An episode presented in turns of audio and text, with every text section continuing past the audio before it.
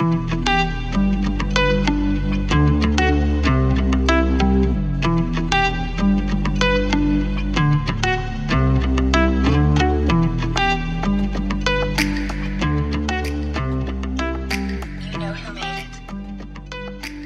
Simón, bienvenido a Eternos Principiantes, ¿cómo estás?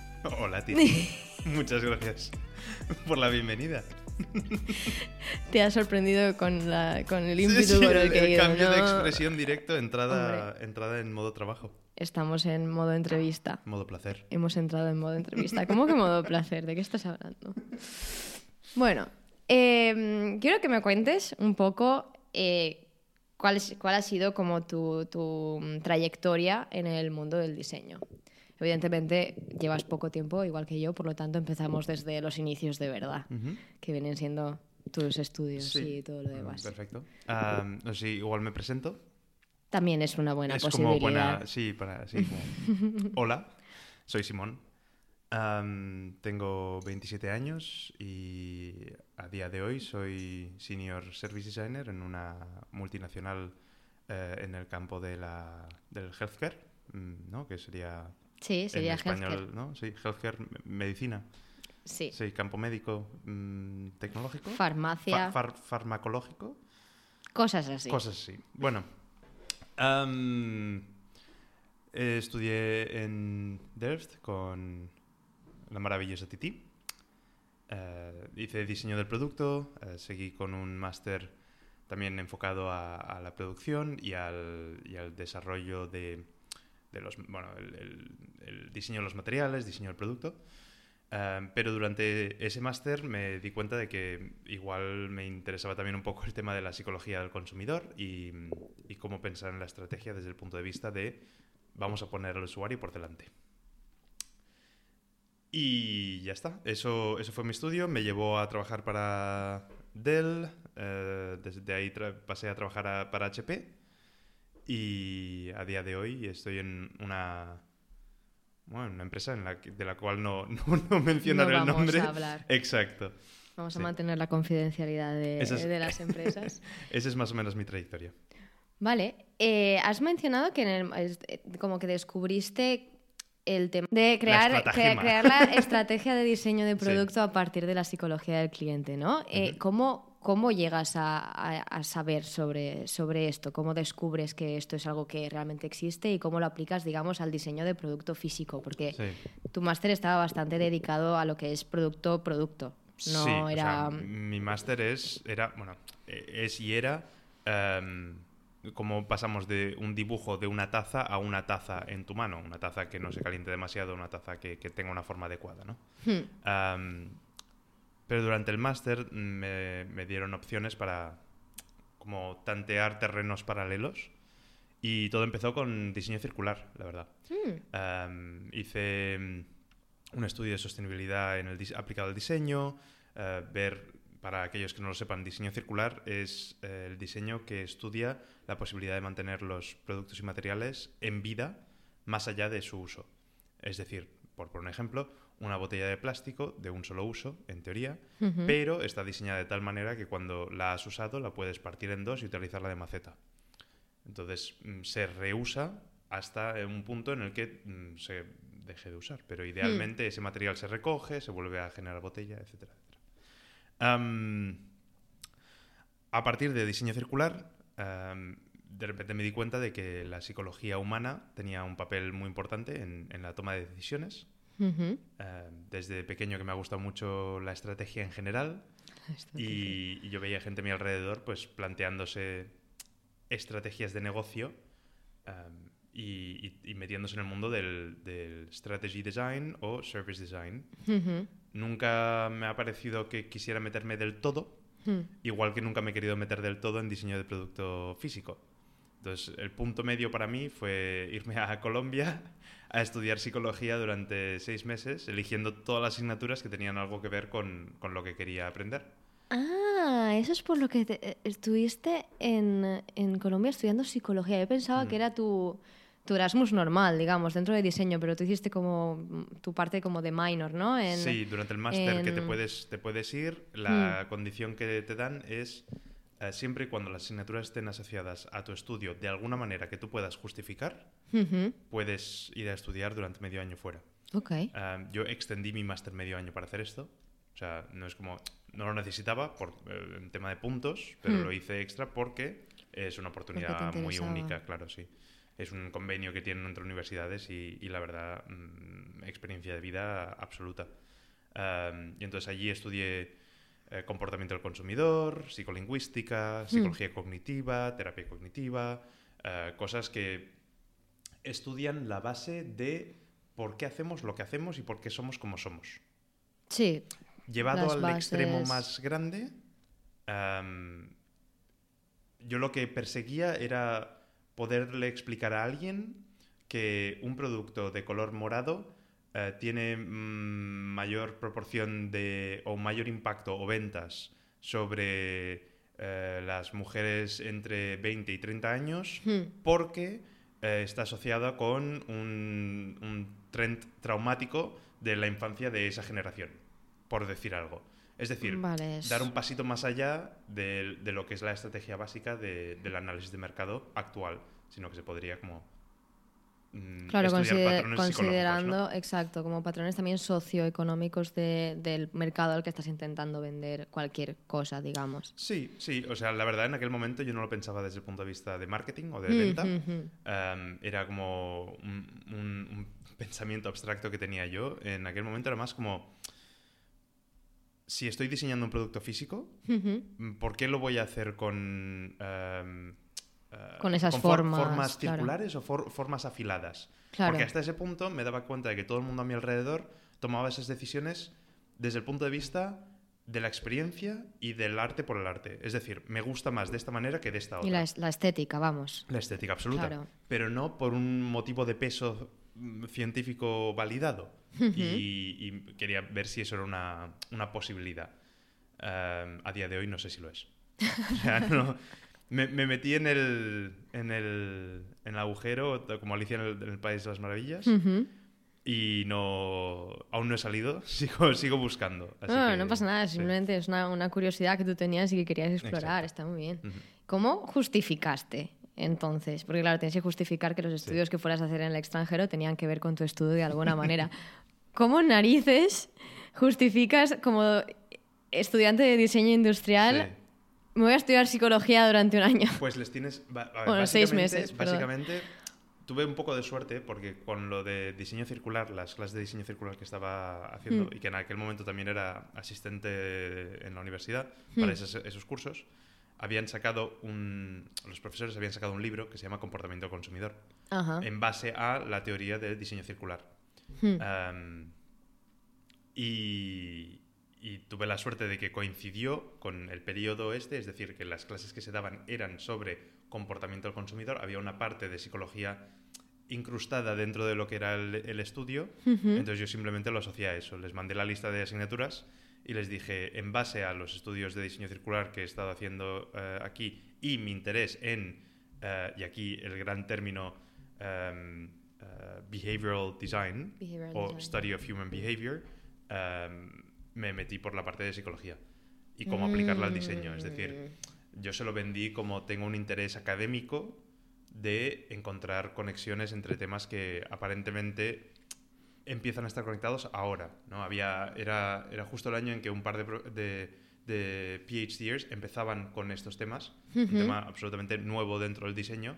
em, Y que era- está y que ahora totalmente está súper metido en por todo. todos lados, sí, sí. exacto. Entonces dio la casualidad de que lo conecté bien, pero, pero no me pusieron problemas. Yo creo que, sinceramente, con- e, podría haberme ido a hacer joyería Y habría sido y habría, perfecto. habría sido, en plan, no, habría, no me habrían puesto problemas. Así que en ese caso, o sea, en este tema se lo agradezco mucho. Claro. Si, si alguien nos está escuchando de Delft, ex profesor, muchas gracias. del, del Board of Advi- no, Board of Examiners. Exacto. Que aprobaron la decisión de Simón de irse a, a Colombia a estudiar psicología. Me parece, me parece súper interesante, creo que de esto nunca habíamos hablado en realidad. no, ¡Qué fuerte! O los detalles, por lo menos. No, los detalles Más allá no. de meteros conmigo por, por, eh, por Por las Colombia, alusiones sí. a Colombia. sí, sí, sí. Bueno, eh, bromas internas, Mm. nunca las sabréis, no pasa nada. vale, y claro, en el momento vuelves, vuelves de Colombia, ¿vale? Y en que, ¿cuándo empiezas tú, o sea, tu primer, realmente tu primer proyecto de algo más relacionado con el mundo UX Service fue tu tesis, tengo entendido. Sí. ¿Cómo fue ese cambio? Porque imagino que, por- porque tú hiciste la tesis con Dell, por lo tanto, con una empresa, por lo tanto, tuviste que pasar por un proceso de selección como si fuera un trabajo, ¿entiendo? ¿O sí. no? Más o menos. Eh, tuve un poco de suerte. Vale. Eh, justo antes de irme a, a Colombia, había acabado uno de los, de los gra- proyectos grandes del máster, Mm. em, para el cual, para aquellos que no lo sepan, en Delft está, el máster está muy enfocado a trabajar con empresas. Entonces, uno de estos proyectos era seis meses trabajando con un equipo de estudiantes para una empresa holandesa, una startup en aquel momento, eh, que era SenseGlove. Ujú. Ese proyecto salió ¿Puedes para bien. la audiencia lo del Sense Club Sí, que, que es? SenseGlove mm, lo podréis encontrar ahora, están saliendo en, en revistas de tecnología diestro y siniestro. Hace relativamente poco ganaron un, un concurso de innovación. Um, SenseGlove es una empresa ah, que se dedica a crear eh, exoesqueletos, guantes, o sea, para la mano, para poder eh, sentir objetos en realidad virtual. Es decir, eh, forma y un poco la, no la textura, sino el- el tipo de material.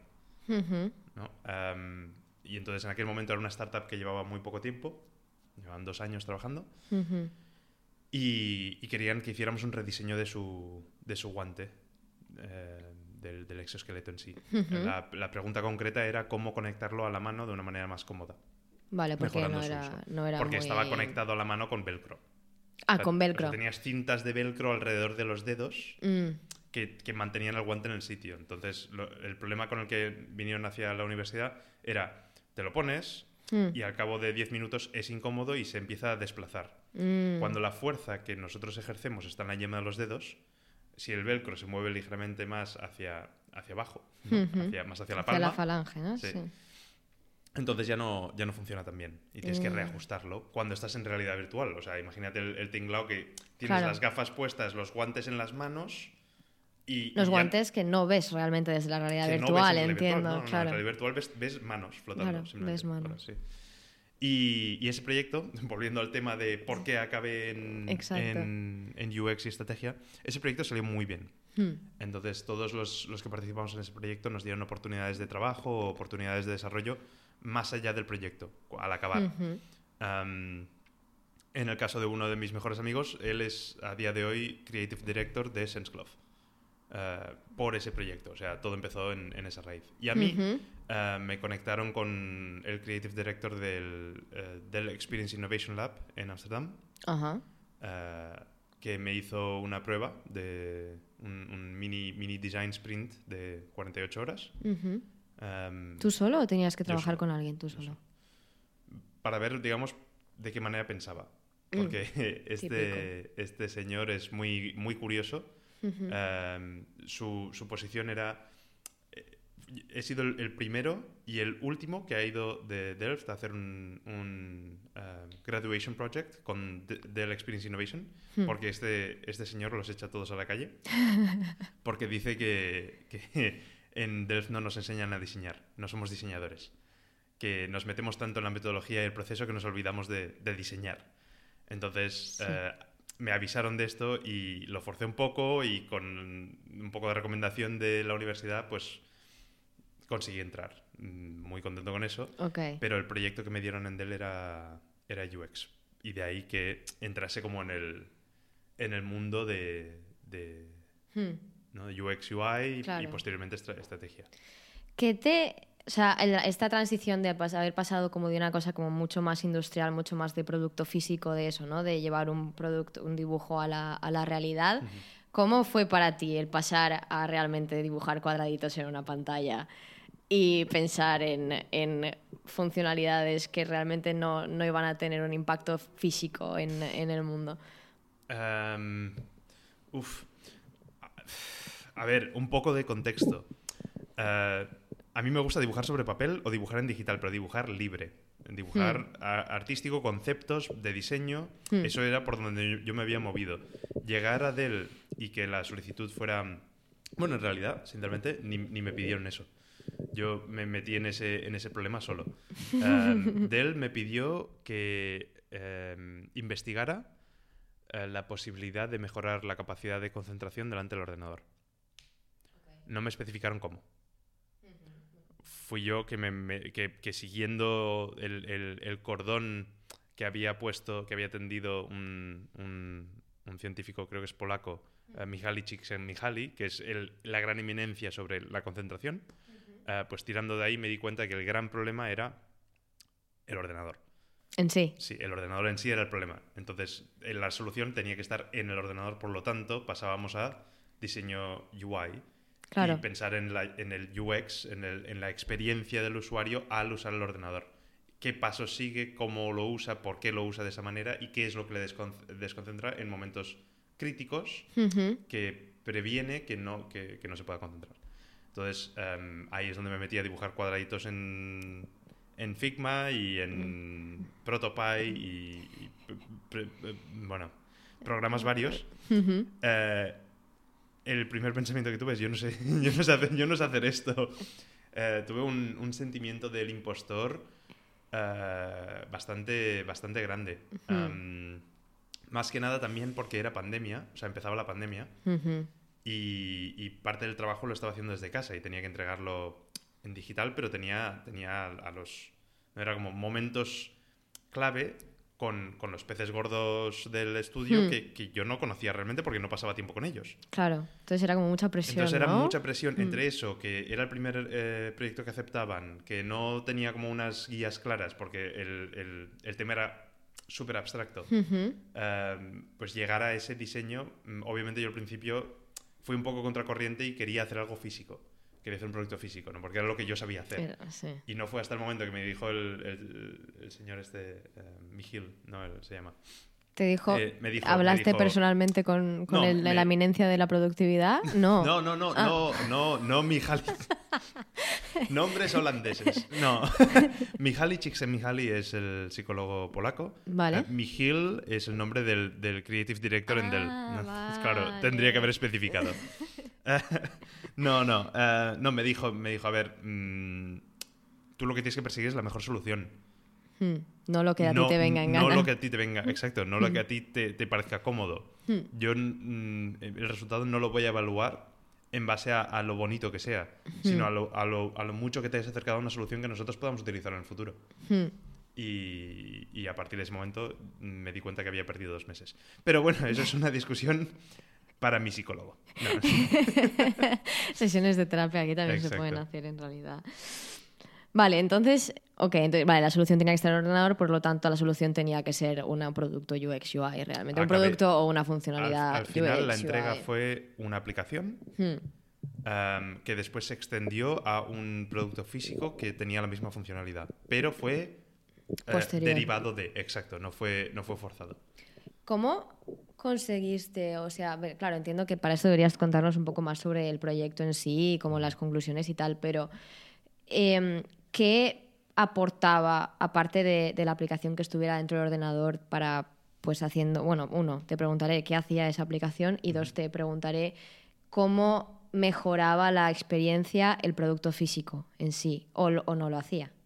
Bueno, mm, la verdad no tengo respuesta a esa pregunta porque nunca se... Nunca lo evaluaste. nu- Nunca, se, nunca llegó a, a- a Mm. producirse ni a evaluarse. Hmm. Se, se quedó en, en concepto, Mm, pero mm. porque, porque fue- me, pidieron una, o sea, me dieron una extensión de un mes y medio para hacer un, un concepto de producto físico que tuviera esa funcionalidad. Ah, vale. Um, yo llegué hasta el punto de decir, estas son las partes que debería tener, este es el coste aproximado que, que tendría, pero no está evaluado más allá del, del modelo de arcilla que tuve en las manos.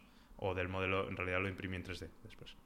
Um, vale, entonces, el proyecto. Recojamos cuerda. Sí, Flow um, es el tema. Flow. Bueno, sí. es un- No, o sea, realmente no, no he encontrado una, una traducción fácil para, para el término.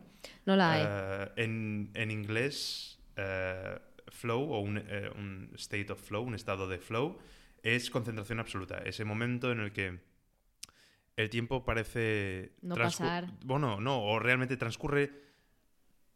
No, no transcurre, eh, o sea, realmente no te das cuenta de que ha pasado tanto tiempo, ¿no? Sí, Eh, sí, pasa, sí. pasa a una velocidad increíble y, y tú eres, alcanzas la productividad absoluta.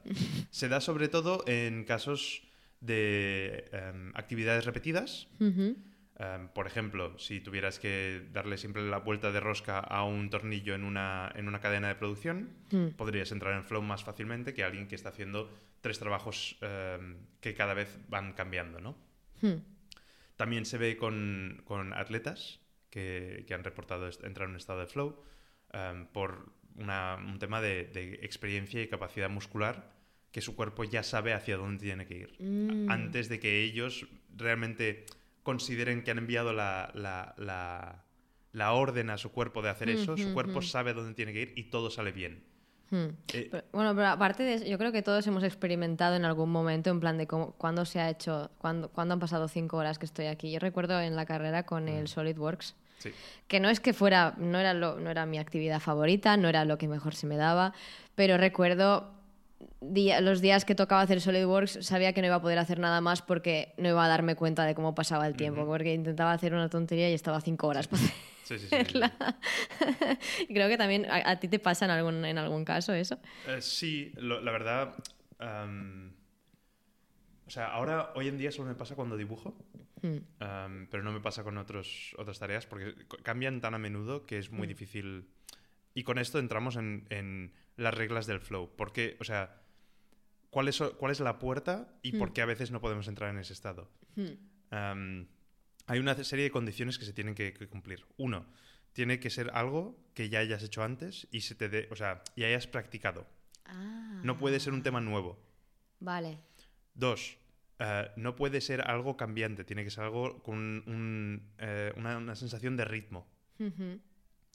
Tres, no puedes em, eh, dividir la atención. Es decir, no puede haber múltiples eh, focos de atención. Hmm. ¿no? Por poner un ejemplo, no puedes estar en una llamada y haciendo trabajo y pretender estar En en estado flow. de flow. Exacto. No, porque estarías totalmente... Porque No, no estarías en la ca- conversación. capacidad digamos. cerebral dividida. Claro. Y el último y más importante, eh, nunca entrarás en flow si piensas que quieres entrar en flow. Es, es la antítesis absoluta que me encanta como concepto. Si tú quieres entrar en flow, la manera más fácil de alejarte de ese concepto es pensar que quieres entrar en flow. Por lo tanto, no puedes pensar en ello. De alguna manera, yo por contarte esto, igual estoy limitando tu capacidad de entrar en flow en los próximos días, porque te acordarás de esto y, y querrás y pensarás en el tema. Claro. Pensar en este tema activa una parte de tu cerebro que tiene que estar en, en, bueno, lo que se llama en, en fase beta para, para poder entrar en, en flow. Ostras. Si lo activas, esa, esa activación de- del córtex, córtex prefrontal del cerebro, no me voy a poner aquí en los tecnicismos, digamos, previene que tú puedas llegar a ese, a ese punto de concentración absoluta.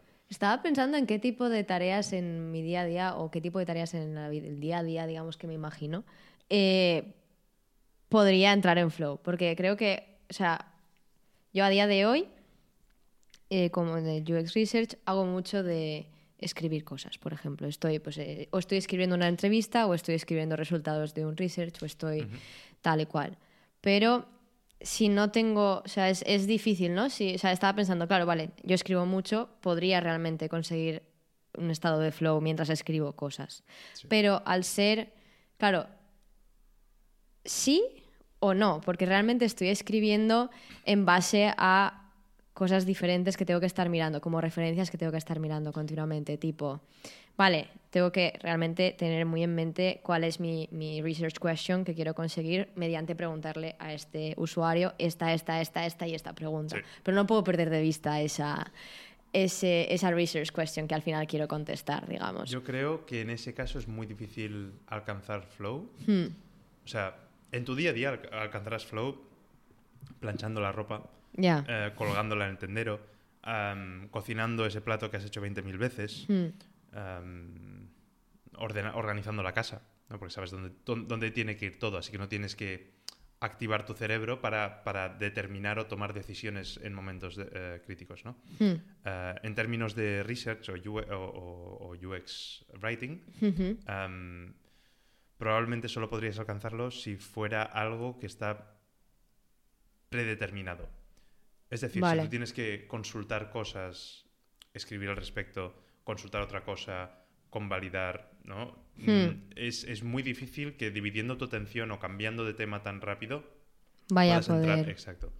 Sin embargo, si tú ya sabes de lo que quieres escribir y simplemente tienes que escribirlo, escribe dos páginas sobre este tema, Sí. la idea la tienes en tu cabeza trabajada y simplemente tienes que escribir, es más probable que puedas entrar en, en estado de flow. Claro, sería como sería más fácil entrar en, en, um, en Flow creando, o sea, escribiendo un, un post para un blog, por ejemplo, ejemplo. Que realmente haciendo un trabajo de, de investigación, ¿no? De tener referencias, de Claro, tal, de cual. Porque, porque estás entrando en pensamiento crítico, porque tienes que decidir constantemente esto está bien, esto está mal, por qué, por qué no, y después mm, plasmarlo sobre, sobre la hoja o sobre el ordenador, ¿no? Am, pero bueno, nada, Nos eso... hemos eh, ido de la conversación totalmente, Hemos totalmente. un melón que Sí, sí. no es normal. Quedaros aquí para el episodio 2 sobre flow. Aprendido cosas nuevas, me Mm. encanta. Para esto precisamente es para lo que hacemos el podcast, ¿no? Mm. Vale, eh, no me acuerdo por dónde íbamos, tengo que Nada, decir. o sea, estaba... Es que es, es imposible explicar mi proyecto si no tienes este contexto. Ah, es verdad. Entonces, ¿tu proyecto qué hacía? Claro, Tu- esta tu- es la historia. Entonces, ¿qué hacía? mm, ¿de qué te das cuenta inmediatamente? De que en el ordenador tienes cinco eh, fo- focos de atención abiertos constantemente, Hmm, más todas las notificaciones. Esto lo conectas con la investigación, las investigaciones recientes que indican que nuestro em, attention span. Attention span, nuestro- iba nuestro- justo. nuestra capacidad de concentración o de atención, De atención, exacto. eh, sí. se está reduciendo. Lo conectas a Culpa la de entrada- TikTok. Exacto, lo conectas a las redes sociales, eh, ves un incremento en la tasa de suicidios en, en jóvenes, también por, un, por, un, por el impacto que tiene esto sobre la mente, em, y ves un, un trend. O sea, ves que tanta, tanta notificación, que al Mm. final del día no es más que un, un, un- pequeño caramelito de dopamina. ¿no? Em, tan- tanta dopamina en, en caramelitos Hmm. eh, está haciendo que nosotros la, la necesitemos, uno, la busquemos, dos, Hmm. y nos eh, genere un, un- una cier- un cierto estado de ansiedad que no nos permite concentrarnos. ¿No? Tú Mm. imagínate, tú estás haciendo tu, tu trabajo tranquilamente, ding, ding, ding, pero tu cerebro ya sabe que cada vez que un- suena el móvil está asociado a un mensaje o notificación que puede ser un caramelito de dopamina. Sí. Tu cuerpo necesita esa dopamina porque nos hemos vuelto adictos, Hmm. por lo tanto vas a comprobar el móvil. Hmm. Ha llegado hasta el punto que eh, existe el término uh, ghost notifications, que no sé si lo habrás oído, pero es No. muy interesante, eh, en el que por esta sensación de adicción tienes la sensación de que tu móvil vibra en tu bolsillo sin que haya vibrado. ¡Ah! Tu cuerpo genera la sensación de quiero la dopamina. ¿Por qué? Porque tienes un bajón de dopamina. Por lo tanto, para compensar, tu cerebro genera esa sensación en la pierna o simplemente como en, en Claro. el rabillo del ojo, diciendo como... "Eh, Ha sonado. Eso que ha sonado es mi móvil y realmente no. Es como cuando oyes tu nombre pero nadie lo ha dicho. Puede ser, puede, puede ser que sea algo similar. Alguien me ha mencionado- Sí, sí. Puede ser, puede ser que sea algo muy similar, la verdad. Am, pues nada, eh, esto, estas, estas como Cositas. fuentes de información, estas cositas, eh, lo que me llevó a concluir es que la única manera de alcanzar, o sea, de concentrarse en el ordenador es eliminando todas las distracciones, lo cual parece como muy obvio, pero después la pregunta es cómo haces eso. Bueno, pues genera un, pro- un programa bloqueo, básicamente. Eh, una, un overlay de Windows que trabaja dentro de la UI de Windows misma, que lo que hace es, tú estableces, esto ya es como el siguiente nivel, ¿no? Pero tú estableces, vamos a decir, nivel 1 es qué, ap- qué aplicaciones necesitas. Am, Vale. Voy a trabajar durante una hora, pones un tiempo, voy a trabajar durante una hora y voy a utilizar eh, Photoshop, voy a utilizar Figma y voy a utilizar em, Google Search. Y ya está. Y ya está. Todo lo demás se apaga. Te entras en una segunda instancia de tu escritorio, que eso es Hmm. algo que ya existe dentro del- de la UI de Windows, Ujú. y solo tienes estas aplicaciones para acceder. Ujú. Si quieres acceder a otra, entonces entramos en la, fa- en la parte de gamificación de la aplicación, que es, vale, puedes, pero mm, te va a costar un poquito, y eh, reduces, digamos, el, el- el impacto que ha tenido esa hora de trabajo. Ujú. ¿Por qué? Ah, después había como la segunda fase de medición, que era, ¿qué vas a hacer? Tú tienes, o sea, lo importante también para Flow es que tienes que poner una intención. Ah. Para entrar en flow, las reglas son simples. Es, ten tiempo, Ujú. o sea, no, no, no, no vayas estresado porque solo tienes 20 minutos. Claro, 20 minutos no es Que sea un tema que dominas, Vale. que te sientas, en, que estés en un estado cómodo y tranquilo y que sepas lo que vas a hacer. Vale, que tienes que tener tus objetivos claros, Exacto. digamos. Entonces, esto mezclado con las técnicas Pomodoro, mezclado con... Hmm. ¿eh? Vamos a hacer un pupurri ahí de, de- de técnicas de concentración. Hmm. Establece, voy a trabajar durante una hora En esto. sobre este tema y lo estableces para ti claramente. Al final de la sesión, cuando, cuando la, la aplicación te saca de este, de este segundo escritorio, te pregunta, "Ah, ¿has cumplido tu objetivo o no? Y, Hmm. y determina en porcentaje cuánto has cumplido. Esto yo después lo utilizaba para la parte de gamificación. De Hmm. cómo vamos a medir, ¿no? cuáles son los KPIs de, eh, de mejora de concentración. Hmm. Pues mi objetivo era que al cabo de cinco meses de uso tuvieras en un gráfico que tu capacidad de atención De y concentración había aumentado. y de, y de trabajo había aumentado. Wow. Hmm. Ok. ¿Cómo...? Tú no participaste en mi test, ¿no? Eh, te dije que iba a hacerlo, pero luego no lo No lo hice. hiciste. Sí, fui Fuiste una ma- malísima Eh. persona. Lo siento. ¿Lo llegaste a ver? No. Mm. Solo, o sea, me... porque eh, también es verdad, en ese momento decías, no, tal, yo quiero que te grabes escribiendo. Sí. Yo me... lo intenté, pero dije, ¿de qué, de qué vas a escribir?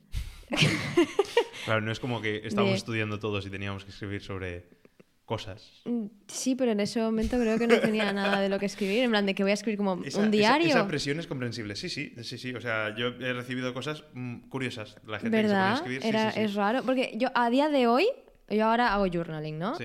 Eh, no, no a diario, pero lo hago más o menos unas cuantas veces por semana. A día de hoy sí que podría haberlo hecho, pero en aquel entonces no, Ya. Porque no tenía esa rutina o esa esto de simplemente escribe lo que estás pensando. Sí, ¿No? o sea, en, en aquel momento también, obviamente, mi, mi research tenía agujeros por todas partes. ¿eh?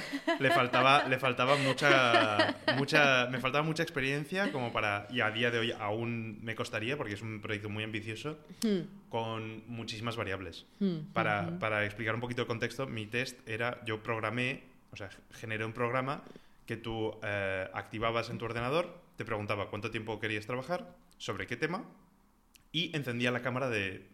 O sea, sin que te, bueno, no es que sin, te- sin que te dieras cuenta, estabas avisado, pero tú no veías que la cámara estaba activa.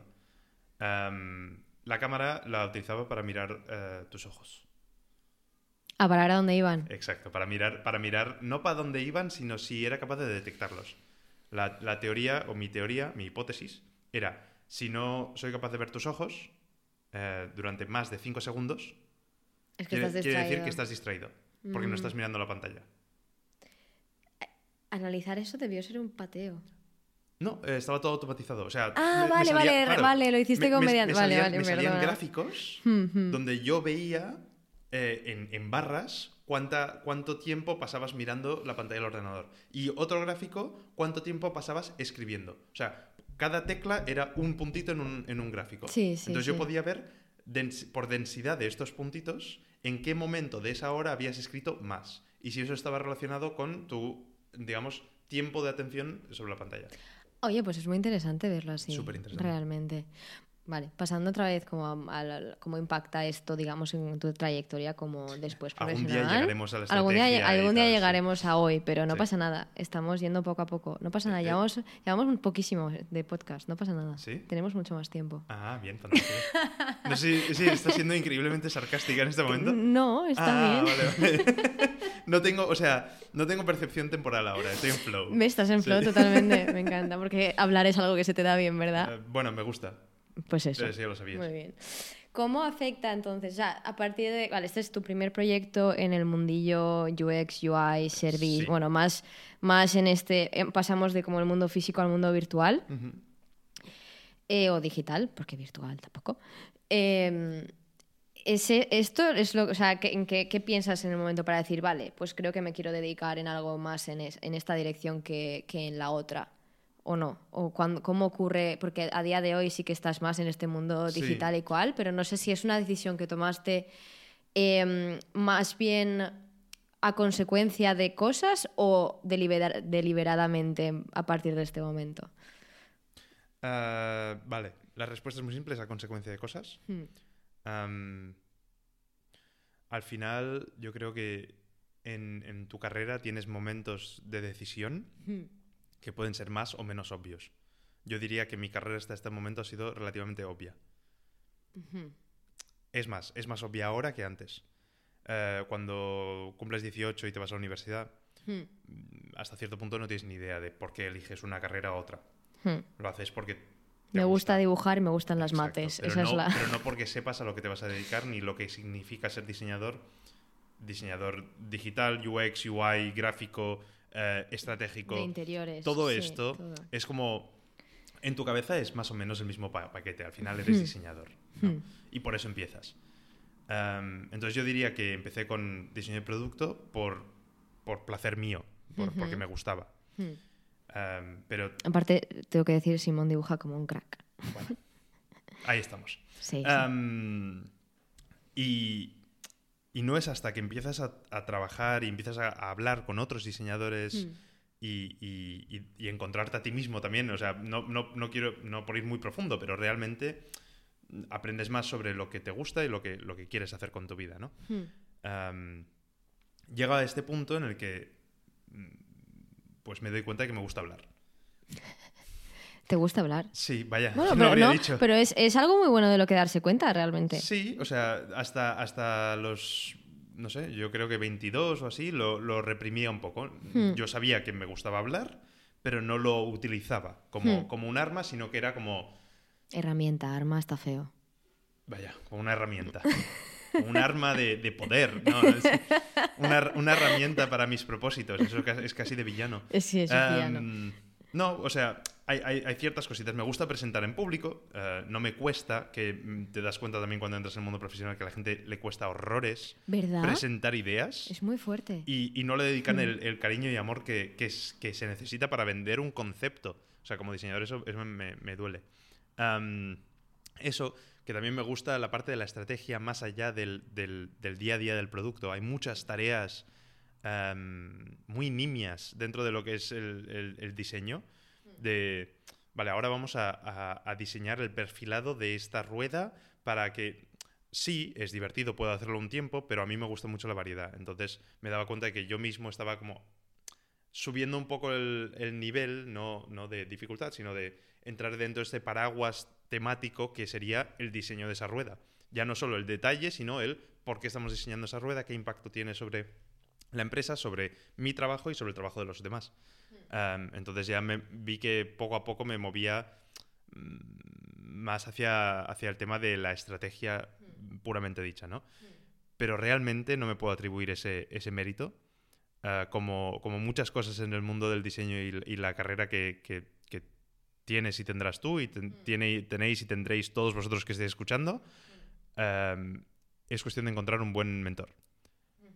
Fue entrar en, en NACAR em, eh, y conocer a, a Clara, em, que es gran diseñadora, o sea, un- una, una bolita de energía y, y dominio de, de los temas, de- parece como que domina de todos los temas, que inmediatamente mm, vio el tipo de trabajo que yo hacía, cómo lo hacía y cómo me gustaba hacerlo, y me cogió y me dijo, tú, aquí. Eh, fue un voto de confianza absoluto, Ujú. porque, porque siendo yo junior, mm, o sea, estando muy verde, me puso una posición de responsabilidad estratégica bastante alta. Um, ya estaba manejando stakeholders mm, que a, a mí me impresionaba bastante. Um, y, y por algún placer del universo salió bien la cosa. Eh, y, y- y por eso puedo estar hoy también en la posición en la que estoy. O sea, por eso me metí en la estrategia y, y fluí de esa posición que me había puesto clara a otra muy similar en, en otra empresa. Entonces, em, muchas gracias, Clara, si estás escuchando esto en algún momento del futuro. En algún momento intentaremos que venga. el podcast. Exacto. A ver, Ah, pues no estaría mal, ¿eh? no la conozco. Pues ya te la presentaré. Vale, genial. Eh, Simón y yo trabajamos juntos, por cierto, por eso. Ah, igual eso también podríamos haberlo establecido al hablamos, principio, ¿no? hablamos, gente, hablamos de gente del trabajo que, bueno, yo no llevo tanto tiempo, entonces no conozco a casi nadie, pero no pasa nada. Vale, o sea, tú has tenido un poco que ir reinventándote en el, en el tiempo corto realmente, porque tampoco es que lleves ocho años en la industria. No. Eh, hacia de, de un lugar a otro completamente distinto, ¿vale? En esa transición. ¿qué es lo que te ha ido ayudando a, a no sentir que, que eres un um, mindundi todo el rato? En plan, ¿Quién dice que no lo que no dejas que... no lo sientes, Simón, no, no, no, lo sabes. Es una persona bastante segura de sí mismo. ¿No? ¿Sí? Yo diría que sí. A ver, sí. Al menos sí, la sensación. Sí, sí, sí, sí, sí, sí. Yo creo, yo creo que a- aquí vamos a hacer un pequeño inciso. La, a- o sea, aparentar estar muy seguro es parte del trabajo. Ah, ya, sí, totalmente. Sobre todo a la hora de vender cualquier idea. Siempre, Si siempre. tú no te la crees, es- se acabó. Se acabó. Sí. Primero, yo no diría que he hecho un cambio tan grande. O sea, sinceramente, sí. Sobre papel parece como que diseño de producto físico y diseño de estrategias para, para grandes empresas Hmm. son dos temas completamente diferentes. Hmm, Pero en esencia es lo mismo. O sea, el proceso de diseño es muy similar. hmm. La única diferencia es que las variables con las que juegas no son posibles materiales o posibles herramientas o posibles productores de, de- de una determinada parte de un producto, sino que pasan a ser personas con, con ambiciones eh, pseudopolíticas, Hmm. Que es al final lo que es, ¿no? Es decir, Politiqueo empresarial. el político empresarial es... es- es- Vamos, yo, yo vivo en Juego de Tronos ahora mismo. El- y y- Es y- mi y día no, exagero, o sea, es increíble. No es que la gente vaya mm, apuñalando a, a los demás por, por la espalda constantemente, sino que claramente se puede notar un cier- una cierta ambición de crecimiento que no se nota entre diseñadores de producto puros, cuyo mayor objetivo es, es ganar un, concurso de, de diseño dentro de su propia empresa y a partir de ahí que les dejen en paz y les dejen hacer su, su propia historia, ¿no? Claro, pero aquí para la audiencia, ¿eh? porque nosotros creo que estamos muy acostumbrados a llamar diseño casi a todo. O sea, Es que porque ese es el gran puedes, problema, ¿no? puedes diseñar una organización y es organizational design, Sí. cuando alguien que diga, di- no, diseño es eh, X y Si Z. buscas en LinkedIn diseño de producto ahora mismo, te va a salir diseño digital y no diseño físico. Exacto, por eso, hablando de qué es el dis- o sea, cómo defines, digamos, el diseño en el ámbito en el que te encuentras ahora de yo no, ya no hago diseño producto, diseño digital, porque tampoco haces eso, haces como diseño de estrategia empresarial. Eh, ¿Cómo puede ser que estos dos procesos sean Claro, iguales? a mí, a, mí me, me- a mí me cuesta mucho explicar esto. O sea, estas navidades que se acercan, mm, igual se lo tengo que volver a explicar a mi abuela, me va a costar horrores. Ostras, sí, lo de Mm. tenemos que traer a alguien que sepa hacer estas cosas y pedirle que nos dé La definición básica. la definición básica para tus, tu- eso, tus padres, tus abuelos, tus amigos que estudian medicina, que no tienen ni idea de lo que haces realmente. Sí, sí, exacto, exacto. Y, y no solo eso, sino que además es algo como que nos rodea constantemente, pero no tenemos constancia de ello. Es, Sí. somos, somos aquellos, los eternos Batman. Trabajamos desde la, desde la oscuridad y las sombras. Am, los caballeros oscuros. Y nunca nos ponemos medallas. Y nunca. No, Nos tú ponemos- sí. Nos ponemos medallas a diestro y siniestro. Lo único que no, no, no solo decimos a los no diseñadores. Eh, Yo creo que esa es la gran historia. Nu- Nuestra comunidad es súper. Todo eh, es gracias a mí. Sectario, sí, sí. Vale, El- volvemos a cómo, claro, en estos mundos tan distintos como, vale, Sí. diseño estrategia, diseño de producto, diseño digital, ¿qué, ¿cuál es el- la línea común Es que re- realmente? realmente, vale. Uno, no son tan diferentes. Son detalles, que, que eh, líneas abstractas que hemos generado nosotros los diseñadores Hmm. para, para clasificar más o menos. Porque después tú vas a trabajar a cualquier sitio y te van a contratar como service designer, vas a acabar haciendo trabajo de graphic designer, vas a hacer trabajo de UXer, vas a hacer trabajo de eh, mm, strategic designer, vas a, tra- vas a- o sea, vas a hacer trabajo de varios campos. Hmm. Eh, esa línea no es muy clara. Yo creo que la, la única gran diferencia que yo puedo establecer es, tienes los diseñadores de producción,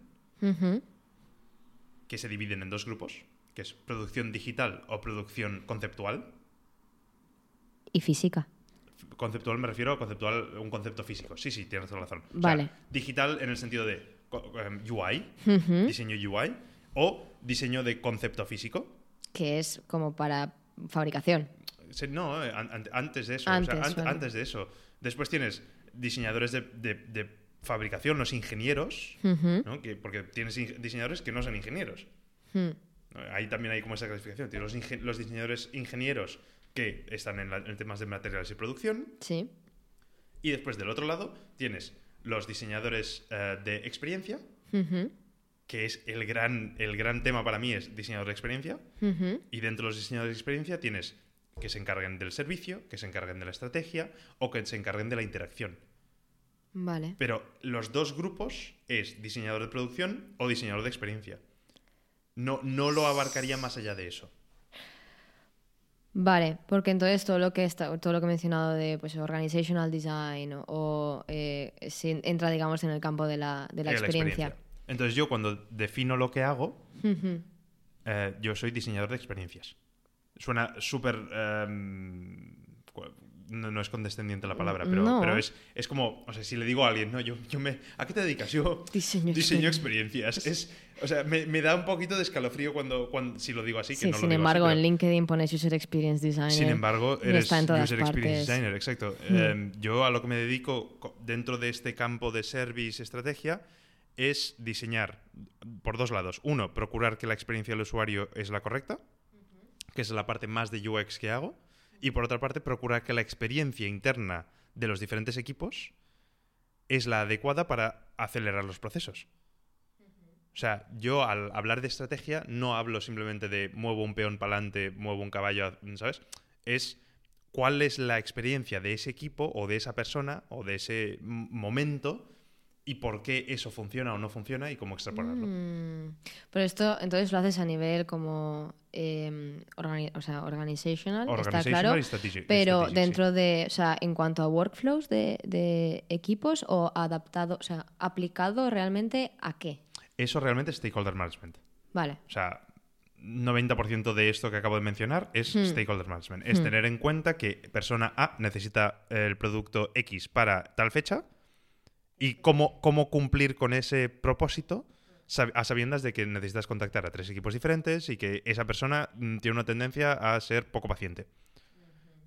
Ya está. Eso es, digamos, el momento.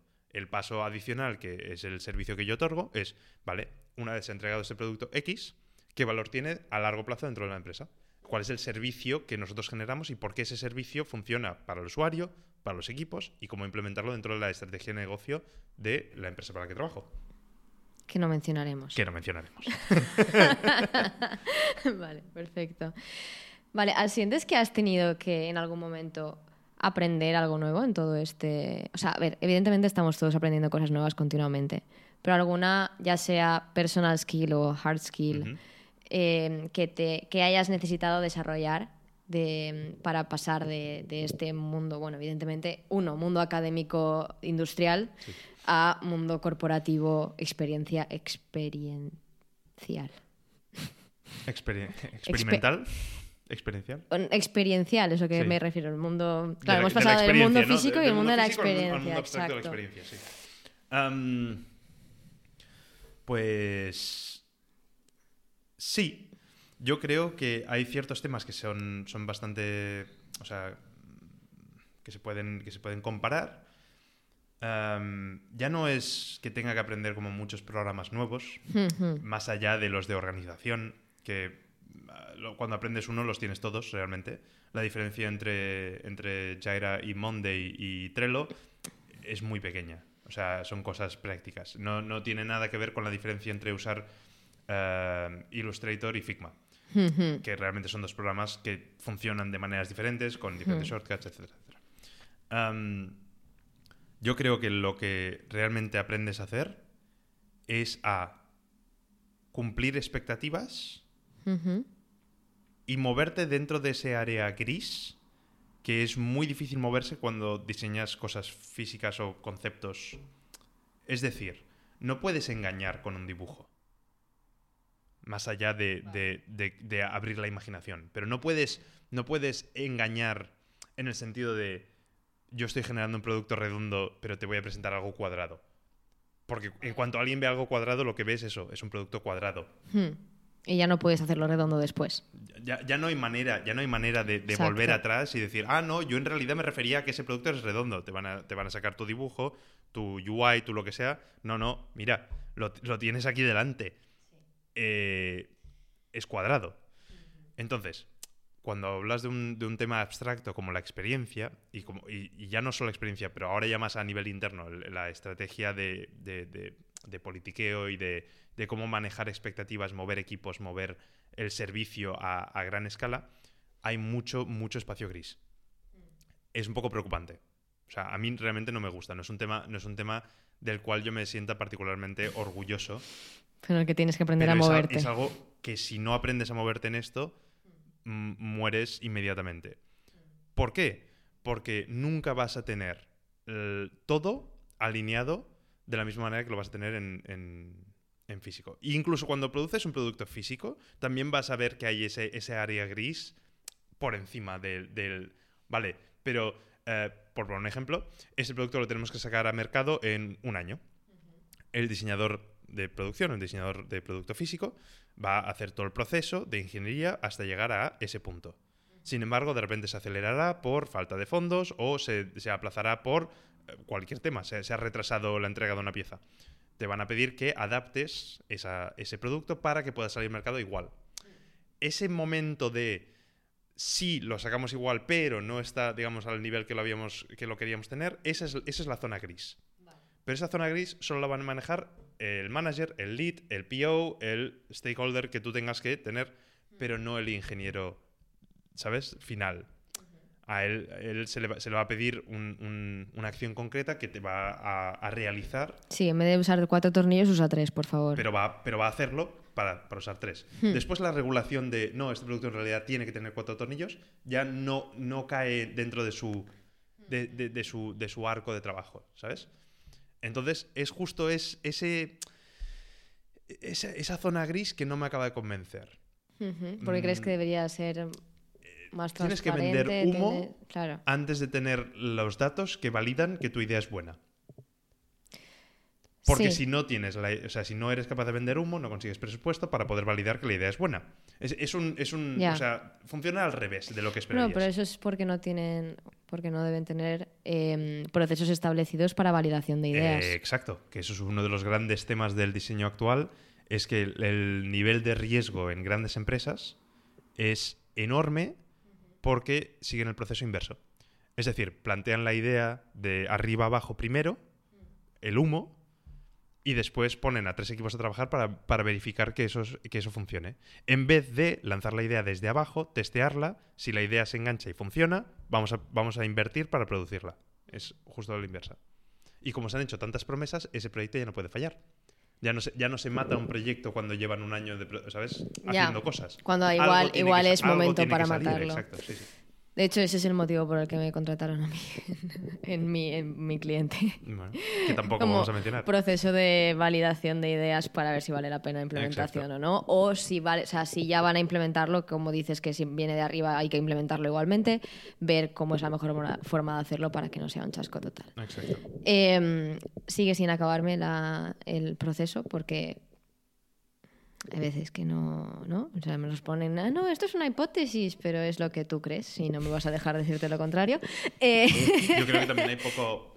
O sea, el, el gran problema es los temas que tratamos, tanto tú como yo, son ah, poco conocidos Hmm. y no tienen el peso y la confianza que necesitan para que podamos hacer nuestro trabajo de manera bien.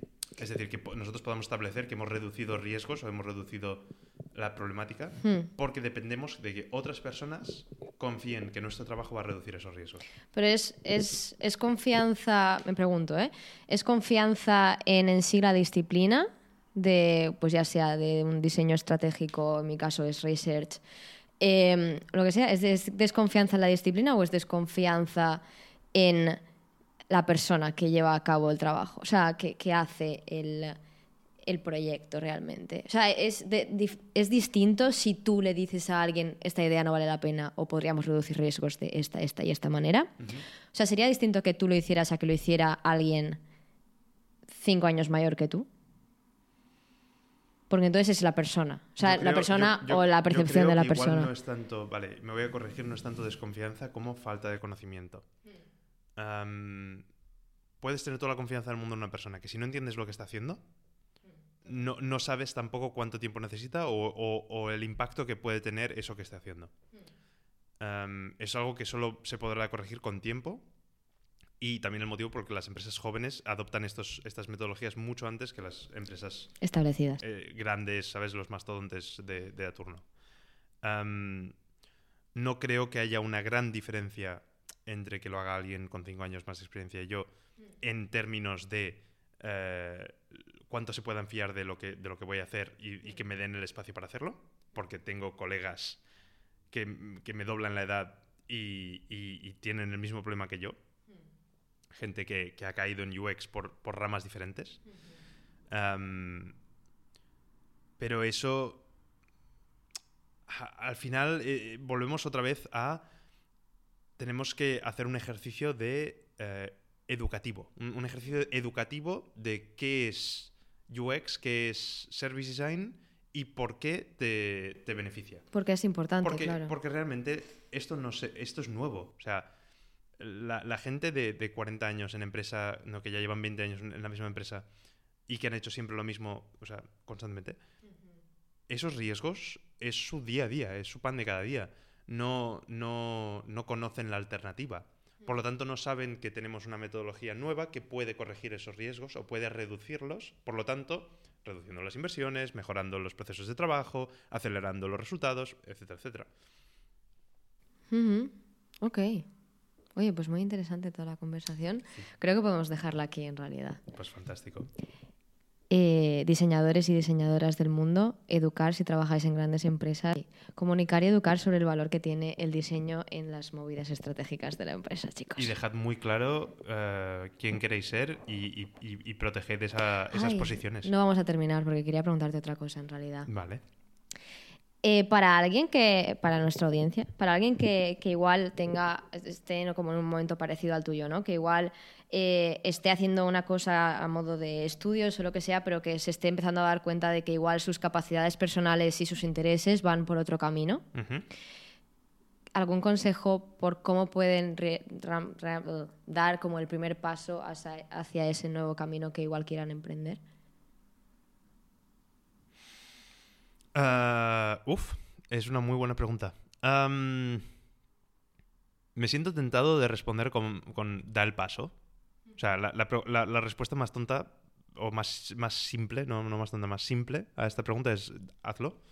Sobre todo al principio de tu carrera, porque te vas a equivocar. No, no, no estoy diciendo que te vayas a equivocar por dar el paso, porque dar el paso es la mejor solución, pero te vas a equivocar en, en- múltiples decisiones a lo largo de tu carrera mejor hacerlas, o sea, equivocarte cuanto antes, aprender cuanto antes y así mejorarás cuanto antes. Mm, si no tomas riesgos, no vas a avanzar. Si, si caes en esa posición cómoda de esa- ese, ese es- estado de confort que ya tienes desde los desde el estudio, porque, ah, esto lo sé hacer porque lo he aprendido. Ah, esto mm, ya me lo han pedido tres- tre- tre- 30 veces, por lo tanto lo sé hacer bien. Muy bien, pero si no te llena a ti como persona, eh, se va a notar. Se, se notará en tu trato con, con tus colegas, se notará en tu día a día, se notará en, tu- en el resultado final. Eh, si, si quieres probar algo nuevo, hazlo. Eh, habla con tu, con tu jefe, jefa, Sí, quien sea. quien sea. Eh, plantéalo y muévete en esa dirección. Pruébalo. Si, si funciona, fantástico. Tienes, tienes, algo, tienes una nueva dirección. Si no funciona, lo has intentado, has aprendido y puedes intentar algo nuevo. Y repite el proceso.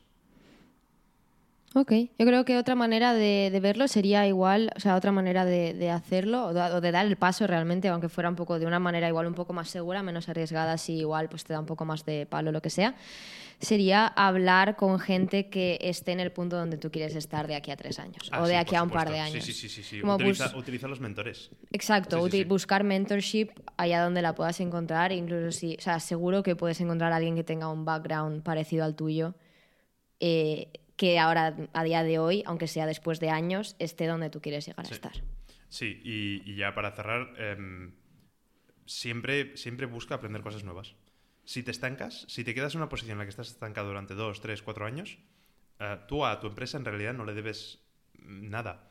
Hmm. Em, muévete, eh, sé, sé proactivo, sé curioso Hmm. y, y estamos en un, en un campo en el que si no aprendemos algo nuevo cada año, mm, morimos por, Obsolescencia. Por, obsolescencia, sí, por obsolescencia. Hmm. Así que eso. Pues nada, muchísimas gracias Simón, nos lo despedimos aquí Muchísimas gracias, Titi. y hasta la próxima chicos.